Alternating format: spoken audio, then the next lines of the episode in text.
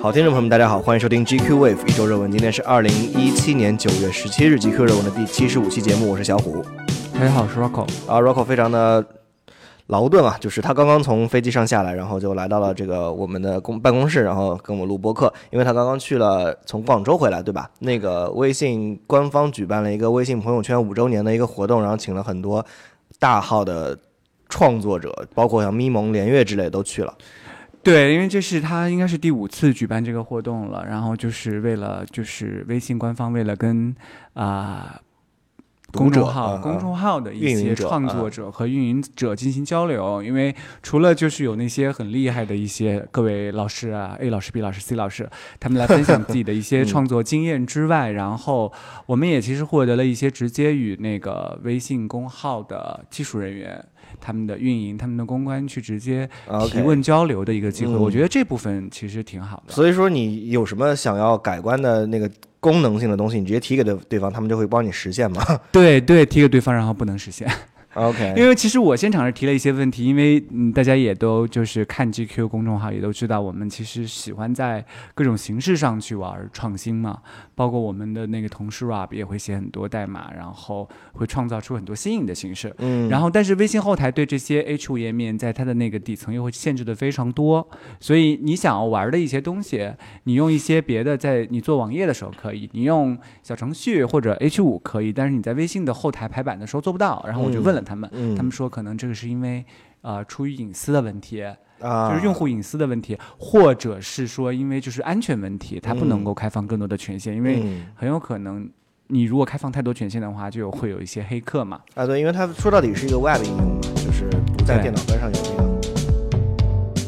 好，那接下来就进入到本周我们编辑关心的五条最重要的内容。第一条消息就是在本周三北京时间本周三的凌晨，苹果举办的二零一七年秋季新品发布会。然后呢，这个发布会其实说实在的，之前在各种网络上，然后各种科技媒体基本上就已经剧透完了，但是那个。大家关大家还是很关注，就还是很多人熬夜看，还是很多人大早上起来看各个，呃、还是有很多的公众号就是去追这个热点，然后大早上放这个所有信息的集合，但是没有办法，因为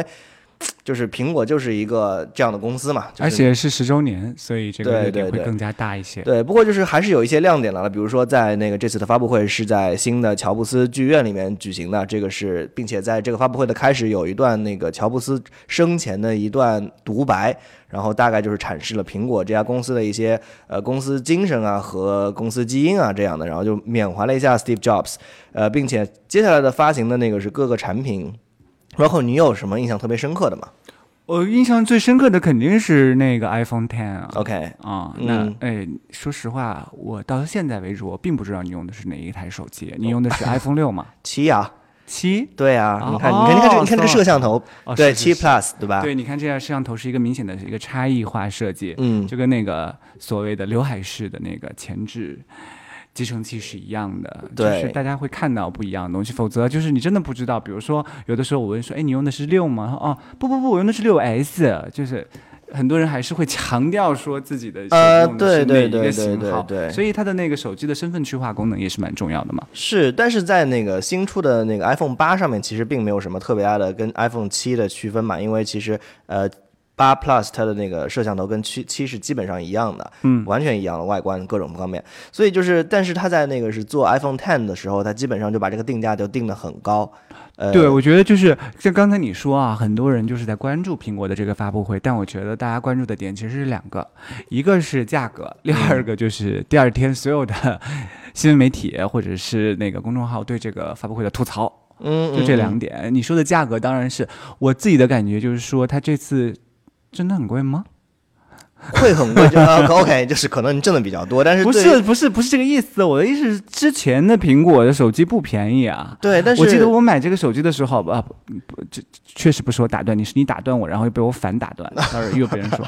然后就是原来买这个手机的时候，因为经常有的时候买不到货，稍微加个几百块钱也都小八千了。买七或者是六的时候，我记得都是这个价格。嗯，但是这回到了国内，再再算上税，然后再算上呃 Apple Care 之类乱七八糟的，可能就得冲一万去了。嗯，好吧，但是我觉得这个价格并不是会挡住别人购买的一个趋势，大家会一边吐槽着贵，然后一边去卖肾。啊，对，是，就是我说这个其实是为了呃附和你刚才的观点嘛，就是说苹果这个手机它已经有一种呃区分阶级或者说区分人群的一种作用了嘛。不过我认为就是另外一个亮点就是人脸识别了，就是也是另外一个槽点，引来对大家纷纷吐槽，就是呃取消在那个新的 iPhone 呃新的 iPhone Ten 里面是没有 Home 键的嘛，就是说你直接就是 Touch ID 都取消了，用的叫做 Face ID，就是你可以用你的脸识来解锁你的手机。嗯，然后很多人就会觉得哇，这个功能真的真的那么安全吗？嗯，OK，就是我我自问自答吧，就是它确实是你需要睁开眼睛，并且就是双眼盯着那个解锁，就是那个集成区，你才可以完全解锁这个屏这个手机嘛。嗯，其实人脸解锁，其实我们很很早就在各种所谓的这种科幻大片或者特工大片里看到过这种行为。我倒不觉得这个是一个多么新的概念，因为其实之前的很多国产手机已经用过这个，只是说这个人脸解锁它的成功率、正确率，你我们其实还是得等拿到实机之后去去用一下才知道。因为实在不行的话，也有密码解锁，或者你干脆不要设置这个人脸解锁就可以了嘛。嗯嗯嗯。其实跟人脸有关的另外一个亮点就是那个 Animoji。就是 emoji 的的的一个动画版，可以根据你的脸的表情来做。你为什么自己在说这个的时候要动起来？真的是感觉很容易被文字带进去。那个，我觉得，我觉得 Animoji 真的是很鸡肋，无聊到极限。好像据说是可以用在手呃微信里啊？是吗？我看到有很多的那个苹果官方的表情包，就你在 App Store 里面能够买到的表情包，都只能在呃苹果的 iMessage 里使用嘛？对，我原来还傻了吧唧的去买那个 Keymoji，然后发现根本也不能用，然后我整个就，但我觉得我最期待的其实还是那个无线充电，但是呃，目前但是无线充电又怎样呢？你在充电的时候，它不支不支持远程无线充电，对你还是得放到一个设备上，然后你还玩不了。能玩吗？那你不好玩了吧？你放那儿，你的操作性就很低。充电呢？你这么一说的话，对你有线的话，你还能边充电边玩。你放那儿的话，非常局限你的活动啊！啊，真的，真的，真的，真的，你完全不期待了，整个发布会整场垮掉。啊，OK，第二条消息，我们来聊一聊本周的娱乐圈。其实这个事件一直从本周初开始，一直发酵到了本周末，就是整个这一周，大家所有网民、所有吃瓜群众都围着这个事情追，围着这个事情看，就是呃，薛之谦的被他的一个所谓的前任来，就是在微博上公开被撕的这样的事情。其实呃，最开始的。起点是薛之谦在上周末的时候发了一张他跟他的前妻高新磊的一个合影，这个合影当然是影子的合影，然后就是说就是高调复合，他们两个要复婚了。然后薛之谦和他的前妻高调复婚之后呢，嗯，这一个叫做李雨桐的，呃，从标签上来看是一个品牌的主理人和模特，然后就。就在微博上公开发声说，他跟他是薛之谦之前的前女友，然后呢，那个当时薛之谦在落魄的时候问他借了大概有两千万的钱，两千万的钱，然后都就是，总之就是整个过程就非常的狗血，然后薛之谦之前建立的人设也是就就此崩塌。但其实我们其实并不是要来说这整个的这个八卦这个娱乐事件到底是一个怎么回事，但其实我们更想说的是，在最近半年，就是最近一年吧。可能很多在娱乐圈中建立起一个比较好的人设的一些演员或者艺人，他们的人设都在纷纷面临崩塌。我们可以稍微的来啊回顾一下啊，比如说，其实上周我们就讲到了，上周讲到了，但是没有展开讲讲，因为这个人设真的是塌的，是看他那个高楼塌掉，真的是感觉非常的壮观。你比如说，呃，某一个好爸爸人设，然后被涉及到抄袭事件，嗯嗯嗯，然后韩国那就不说了啊，又有那个呃疑似强奸事件，又有那个吸毒事件。然后呃，还有某那个流量小花就涉及到抠图事件，就是演很多戏的时候，感觉就是室内戏他都要抠图。然后还有某那个呃北京大妞型演员，然后面临出轨事件。然后还有就是著名老干部，就是啊高逼格，突然之间就变得。嗯，好像就很不堪事件。哎，我说不下去了。哎，你你你这些就是说某某某，我一个不关心娱乐圈的人，我真的不知道你在说是谁，就很就感觉很八卦。就 anyway，就是重点就是，呃，你上周也说了一个观点，就是在像卓伟这样的工作室，或者说这样的狗仔队，他们自呃就歇业以来，这些明星都面临说在呃公众媒体上就需要自己下场撕粉丝，或者说跟明星、跟其他明星对撕的这样的场场面，就让那个整个娱乐圈变得非常的不堪。而且就是其实是有一个这样子的问题，虽然未必是全部，但是其实很多明星他们在自己打造自己的社社交媒体上的形象的时候，不是他亲自动手的，啊，对。他，有的时候自己会发一些，但是很多时候是他今天团队帮他打造的，嗯。他这。不是他的真正人设啊，嗯是为了，比如说为了接更多的广告，或者是嗯为接更多的角色，嗯他的一个，因为现在的经纪团队其实很强大，相信大家如果看过一些经纪知名经纪人的一些访谈，就知道嗯其实他们、他们是很厉害的一个操盘手，对对对他们把这个人打造成了这个样子，但是。这个明星这个产品，它本身是一个人呐、他是一个活生生的人，他是容易失控的。嗯他不小心犯了一个错误，或者不小心说了一句错话，都很容易导致这个原本不属于他的形象，一夜之间就就崩塌了。包括其实之前我我我们有一些呃不就是我啦，我曾经还挺觉得一个就是一个流量小生长得还挺可爱的，然后挺单纯的，然后感觉也很努力的样子，然后最近就是大有成为就是第二个就是中国油腻型男演员代表的一个潜质啊。但是其实怎样呢？其实接触过跟他拍摄过几次之后，我就当时就觉得有一点，就是他其实感觉。并不是一开始他自己打造这个人设，因为他其实这个形象也是被他经纪人打造出来的，嗯，他整个人他是 hold 不住的呀，嗯，这是越想 hold 住越越容易露馅儿，大概是这样的一个道理。就感觉是你如果说了一个谎的话，你需要花另外一千个谎去圆这一个谎。而且你这个谎言最终还是会被戳穿。对，所以我觉得就是今年我不知道为什么，包括我们自己 GQ 实验室也在做很多人设的东西，包括很多普通人都别说明星了，都喜欢给自自己打造一个人设。嗯我昨天看一个嗯超模真人秀的节目，然后我还在群里分享了，就是有一个超模她来面试，然后那个主考官就问说：“哎，你为什么不笑啊？”她自己亲口说：“啊，我的人设是高冷的，我这样笑起来的话可能会颠覆我自己的人设，所以我不能笑。”我就想说，What since when？就是人设已经成为了大家可以就挂在嘴边，就是跟你今天吃饭了吗？今天今天是什么人设？这样子的一些日常话哎，。突然就觉得那个《中国有嘻哈》这个节目还挺可圈可点的，大家都很 keep it real。呃，OK，下一条消息，呃，虽然不是我的领域啊，但是好像就感觉还是挺重要的，就是呃，一款叫 Blue Bottle 的精品咖啡馆品牌，然后被呃全球最大的咖啡品牌雀巢收购了。就嗯这件事情就发生在周五的凌晨。啊、嗯对，然后呃，我之前因为我不怎么喝咖啡嘛，然后我也是就这件事情出来之后，别人告诉我，然后并且告诉我说，就是 Blue Bottle 是很厉害的一个你凭借你非常资深的媒体人的那个嗅觉，你闻到了这个这个可以做一个大新闻，没有所以就吧？在群里就你可以分享了。，对我我我就大概去研究了一下这个叫 Blue Bottle 的品牌，嗯，呃研究成果如何？呃，就是我知道了一些，就是最近可能最近一个世纪的一些咖啡革命嘛，就所谓的就是第三次咖啡浪潮，就是由这个 Blue Bottle 来引领，或者说它是最中间的力量。就是我看了一下，所谓第三次咖啡。呃，革命潮流，反正之前的一次，就第一次呢是是在二战期间，就美国的士兵会喝咖啡来提神那种苦味儿，然后第二次呢是由意大利是速溶咖啡？对对对，然后后第二次是由意大利的那些咖啡师，他们做那些呃浓缩咖啡，然后会就是做提升这些就咖啡的一些消费。口感第三次就是说有这些呃更加精致的这些手手冲咖啡师，他们会更加去把重点放在一些咖啡的产地或者咖啡就是不同产地的不同不同品味、不同味道。在我看来，好像跟品鉴单一麦 whisky 一样，他们是有不同的味道或不同的玩法的。嗯，对，对。这个就是所谓的第三次咖啡。其实第一嗯次因呃那个咖啡革命，其实就算是以那个雀巢啊或者 Maxwell 嗯，他们那些速溶咖啡为标志嘛。对第二次的话，就是相当于是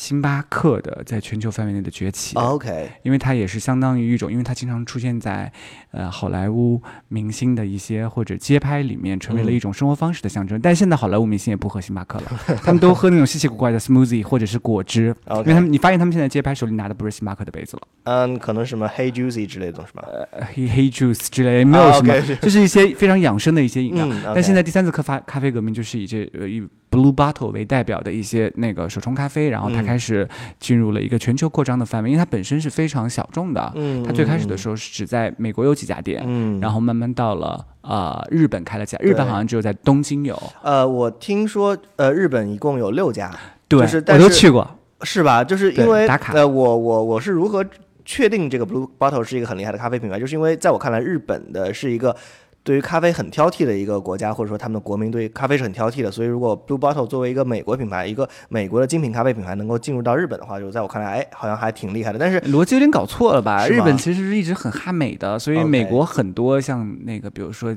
加利福尼亚的时尚，或者这种街头文化，或者是手冲咖啡都都吸引过去，然后用他们自己的工匠精神加以改良。Blue Bottle 的话是，我也是最近一两年才开始喜欢手冲咖啡的，然后我觉得 Blue 咖 Blue Bottle 它整个就是大大家号称咖啡界的苹果嘛，也是那个不无道理的。首先它那个标志就非常简洁，就是一个蓝色的瓶子，它都没有店名，就没有文字。嗯然后店面设置的也是非常的性冷淡，用的是大块大块的，就是素色。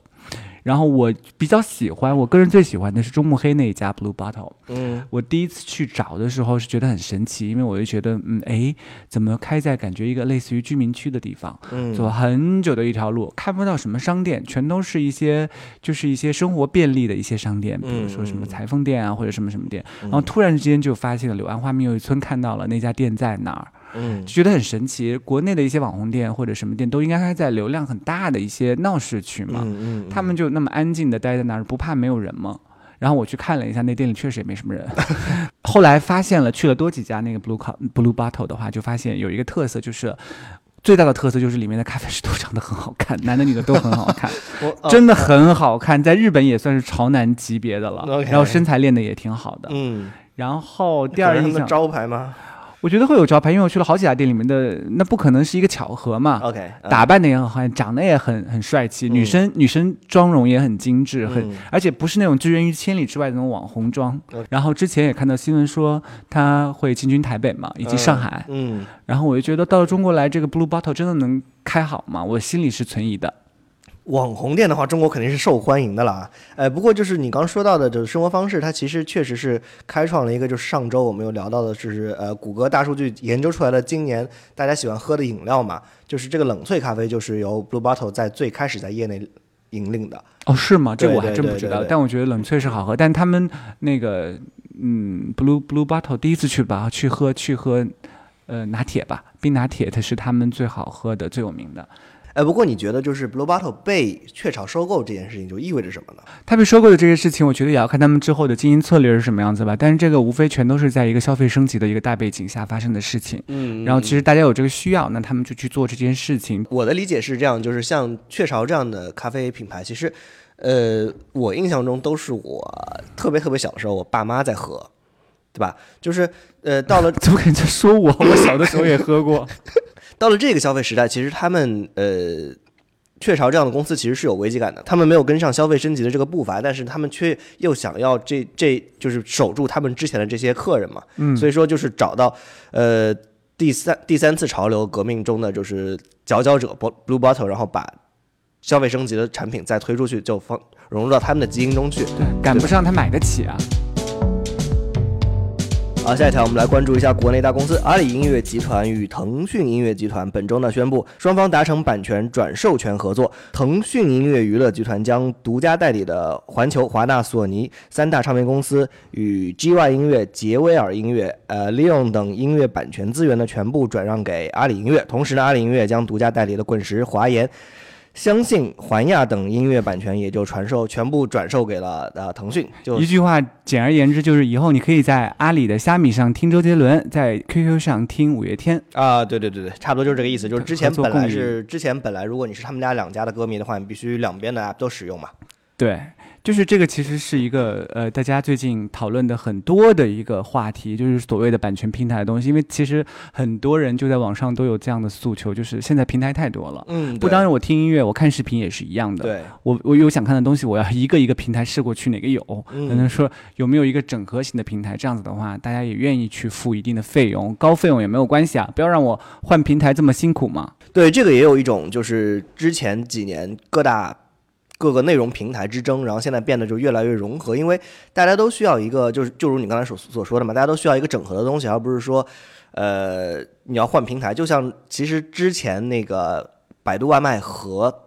饿了么的合并也是一样的道理，就是虽然不是平台，但是他们也是呃一些集合了生活 O2O 的一些东西。但是呢，呃两家品两家品牌他们合并之后会把他们手底下的资源就融在了一起。那这样的话，其实你在叫餐的时候也不用去，哎这家我们这家在这个平台上没有。对，很好玩的是，因为平时我经常有的时候会用饿了么，用百度的话，也就是用买一些特别，因为它百度有全程送嘛，可以很远的地方给你送过来，这样子的话也就方便了很多。那咱们说回到这个这个音乐平台上，那感觉很明显了嘛，这两个联手起来就是要对付网易。音乐嘛，啊，你要这么想的话，是对。但是网易音乐这几年可能真的是窜升的速度有点快，让那行业老大 QQ 就觉得受到了一些威胁。我觉得应该是这样的原因。但是前段时间就是树大招风嘛，网易音乐也也会有很多被大家诟病的地方。你你平时用哪个平台听歌啊？我平时用网易音乐听啊，因为我们的那个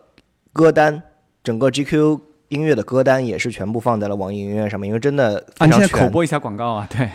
对呀，就是我们每周日次条的那个歌单，对对，大家可以去那个歌单里搜 GQ 就能搜到我们的歌单。嗯，那其实呃，我们推荐的歌相对来说比较小众一些了，所以在那个网易音乐上都能找到，因为其实我们的歌单每周放的时候，在次条里面都会在呃微信的后台去找那个歌放在。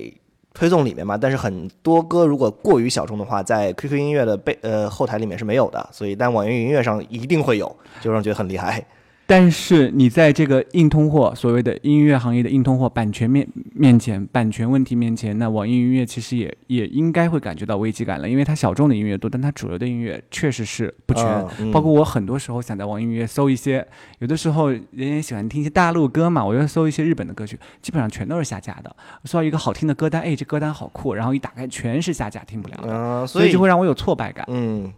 所以这个版权他们是就是怎么弄的？以及就是我看好像有很多明星在所有平台上面的歌都是可以免费听的。呃，也不是，这个是主要是看唱片公司给他的版权制定的是一个什么策略。嗯，就是呃，比如说原来我有的时候有一段时间突然想听莫文蔚的歌，但我发现什么平台都找不到，只能有就是独家代理。滚石版权的那个虾米音乐上能听到，那现在说明了 在 QQ 音乐上也可以听莫文蔚了。然后今天我刚好跟我一个在环球音乐的呃朋友聊这个话题，因为我觉得很奇怪一个事情，就是前段时间 Taylor Swift 发新歌嘛，嗯，那 Taylor Swift 原来他的歌是付费的，对。对吧？是要付费下载，在 Apple Music 上也会付费啊。呃，对我慢慢说。好的。然后这次他新出的两首歌居然都是免费下载的，嗯哼，就不用听。我就觉得很奇怪，我说你这是什么东西？这到底怎么制定这个？到底要不要付费？因为其实，在国外是，尤其是国外艺人，我就说主要说国外艺人的话，他在国外有两种那个平台，一种是那个 iTunes 这种形式，它只能试听三十秒，然后只能呃付费下载。你不能像我们 QQ 音乐上可以就是在线听不行，嗯，然后他们还有一个另外的在线听的平台叫 Spotify，嗯，对，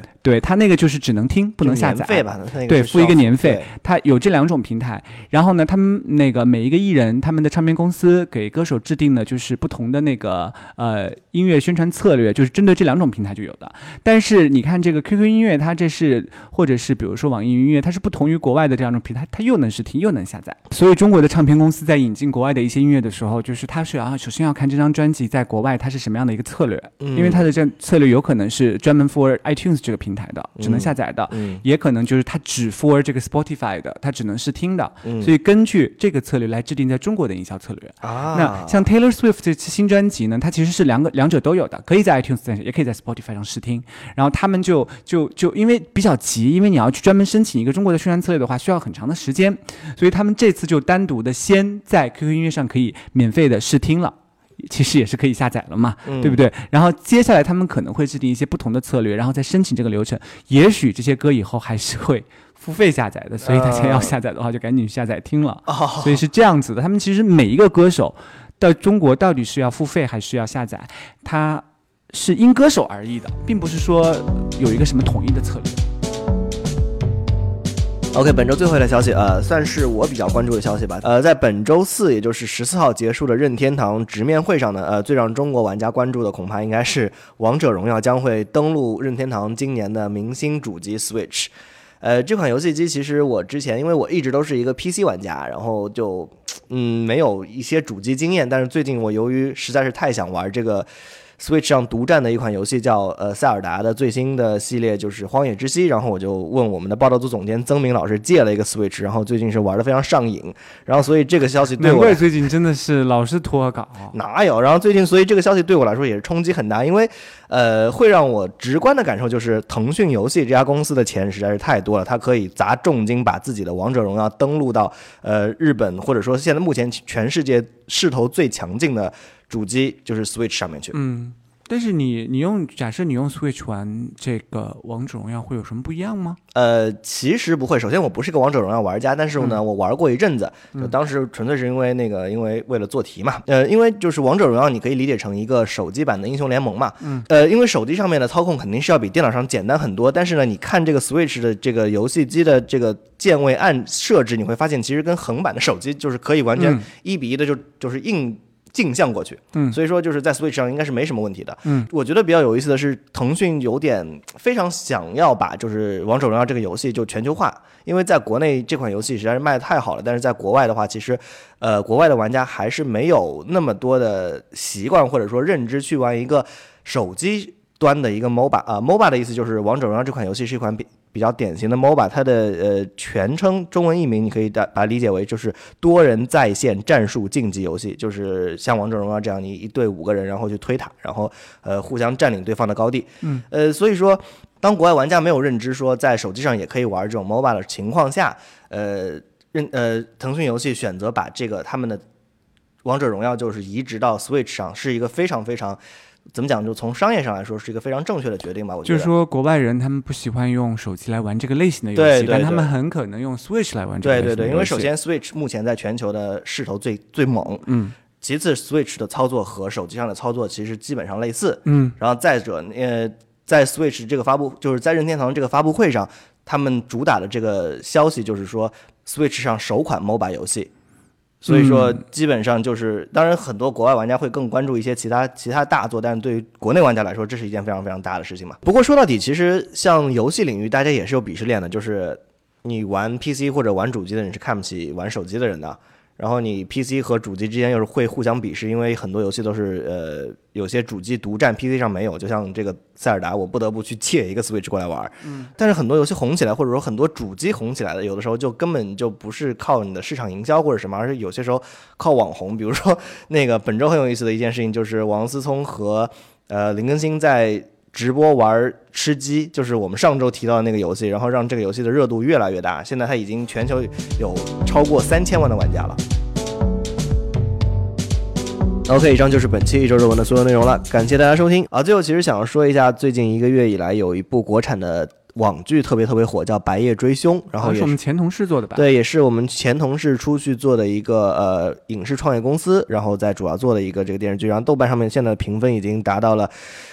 高达九点零，有两万多个人评价，我觉得这个那是相当厉害。对，这个真的很可怕，我觉得。然后那个主演是潘粤明。对，然后最近他们又做了一个营销，非常有意思，就是你在手机淘宝上面直接搜“白夜追凶”，然后会出现一个非常可怕的画面啊，其实就是潘粤明直接打电话给你，然后就是做的一个这样的一个贴片营销嘛。我还以为就是在那个搜“白夜追凶”，然后哎，真的有，是不是？对对对对对，挺好玩的。我还以为搜“白夜追凶”会出来一些周边呢，或者是一些洗面奶呢。你这个人，总之就是这电视剧最近口碑特别好，然后推荐大家去看一下。好啊好，我正在给这个什么打电话。哎呦呦，好胖啊他！我的天哪！但是这个电视，我觉得哎，刚好又到周末了，大家可以就是今天就是在家刷一刷这个电视剧，还挺好看的。哎，不过中秋节要到了，如果你是不是一个挺喜欢吃月饼的人？对对，我是一个挺喜欢吃月饼的人，但是就是说最近咱们做这个工作嘛，新媒体，然后今天刚好有一个同事跟我说，哎，某品牌有一个那个呃中秋节的一个 campaign 一个活动，一我们咱们要不要报道合作一下？我当时看到这个活动，我觉得挺好玩的，我说哎有意思，然后我转念一下，啊。中秋节放假，然后我们要去现场采访报道，然后我想说，哦，我们再看看吧。然后真的觉得，包括就是，呃，经常在放假的时候出新闻的那些那些明星，真的是对，让我们放放假吧，给我们留条活路吧。对，就是就大家就是提早就是，我现在住是不是有点太他妈早了？但是月饼可以先吃起来了呀。公关们已经开始给我们送月饼了。对啊，特别好玩的是，因为我们刚才在说这个问题，我就说，哎，我还挺喜欢吃月饼的呢。然后我要去买，然后梁小虎就跟我说，买什么买啊？跟公关要啊！我说这么 low 的行为，你真的做得出来？你真的是。不用不用，真的不用，就是呃，就是这是纯属梁小虎的个人行为，跟本编辑部无关。